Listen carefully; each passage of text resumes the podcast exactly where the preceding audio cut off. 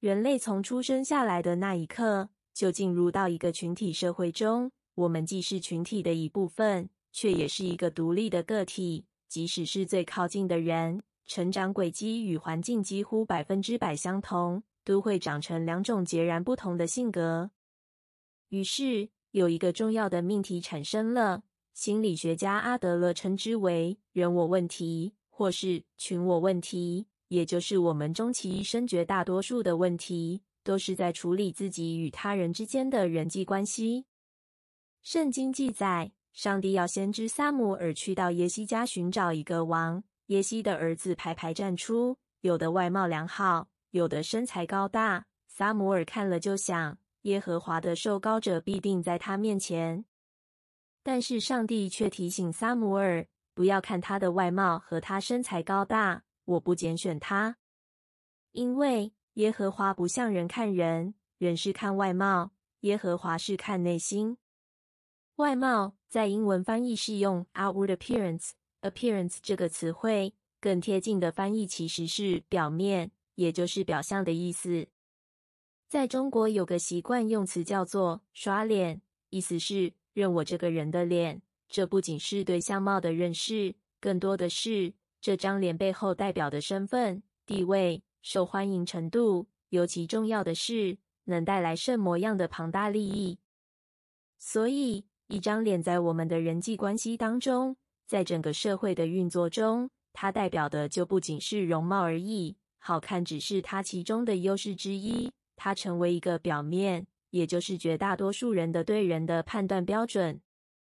可是上帝却说，耶和华不像人看人，人是看外貌，耶和华是看内心。所以观察有的人不只需看脸，可能还需观察这个人的言行举止。然而，上帝永远看到最深层的本质心。这也是为什么所罗门会在箴言中提到：你要保守你心。胜过保守一切，因为一生的果效是由心发出。当我们有这么多的社交平台，许多人都在经营自己的脸，花上许多时间精力来让它有完美的呈现时，会不会真正忽略的是那颗决定我们一生果效的心呢？芭比是今年暑假引起全球风潮的一部堪称是现象级的电影，无论是电影票房，或者是其延伸的讨论效应。它是由导演格丽塔·杰薇执导，由女星玛格·罗比饰演女主角芭比。电影的背景就是用二十世纪销售最好的玩具人偶，由美国玩具公司美泰儿制造的时尚娃娃芭比，以及所延伸的芭比世界与现实世界的穿越交织而成。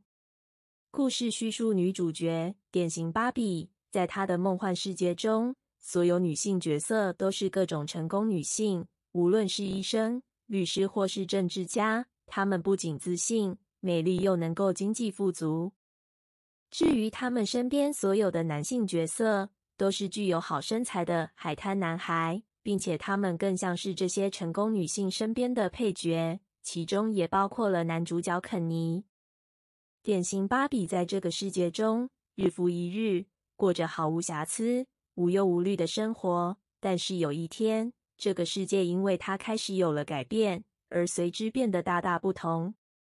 他发现自己脱下高跟鞋后变成了扁平足，早上不再是翩然的从二楼降落在他的跑车上，而是跌落。他发现原来自己睡醒是会有口臭的，也就是说，所有的完美开始动摇了。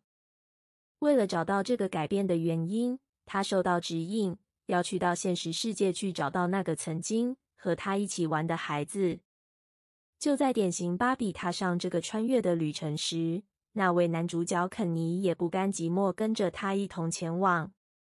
当他们一同来到了现实世界，肯尼如获至宝的发现，原来现实世界里的男性有这么多种不同的样态，恰恰跟芭比的世界相反。这对长期以来当配角。甚至在职业栏上只有莫名其妙的“海滩”两字的肯尼，无疑是一种充权。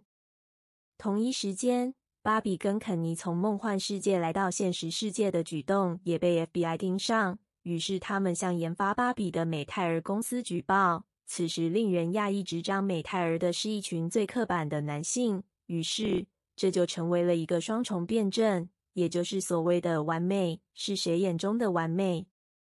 为什么在这些男性的世界里设计的男性角色是用来衬托女性的？更重要的是，所有形象都要完美的时候，它到底符合谁的要求？如果每一个形象都必须是完美的，那么人还会是自由的吗？那人对自我、对他人的思辨从哪里来？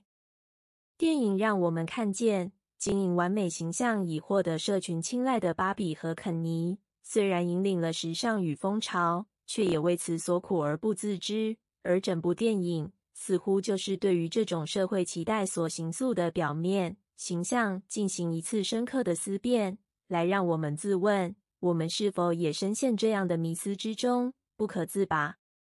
每一天，我们是照着镜子。看着无数待消费的物质，无数待追求的成功清单，来告诉自己是谁，因为拥有什么而定义自己的价值，还是我们深刻的向自己的心提出这个千古大哉问：我是谁？芭比用非常娱乐、类型、夸张的手法去讽刺，或者说是警示现代人，无论是男性还是女性，我们都受到许多的标签限制。标签在社会当中已经取代了我们的脸，这个标签就是各种的 type，也就是类型。正如年轻人常说：“这个不是我的 type”，甚至是“这个不是我的菜”。这代表的是，从圣经撒母耳记到现在，那句“人是看外貌”的习惯依旧没有改变。更深层的是，人只在乎外貌。最大的问题是，我们还用表面来定义自己。那我们的心呢？肯尼在电影后段回到芭比世界，彻底翻转了那个世界的性别政治。他与所有的男性都以统治者之姿，成了那个世界的焦点。可是，当他遇见从现实世界中回来的芭比，他才发现，他所拥有的完美世界，并没有办法让他真正快乐。正如电影开头，芭比的梦幻生活，不过是日复一日。无限循环的已知，而决定回到现实世界，迎向各种未知的典型芭比。他的心在抖掉所有标签之后，他接受成为真实的人的不完美，也走上了一条每天都有所不同的探索旅程。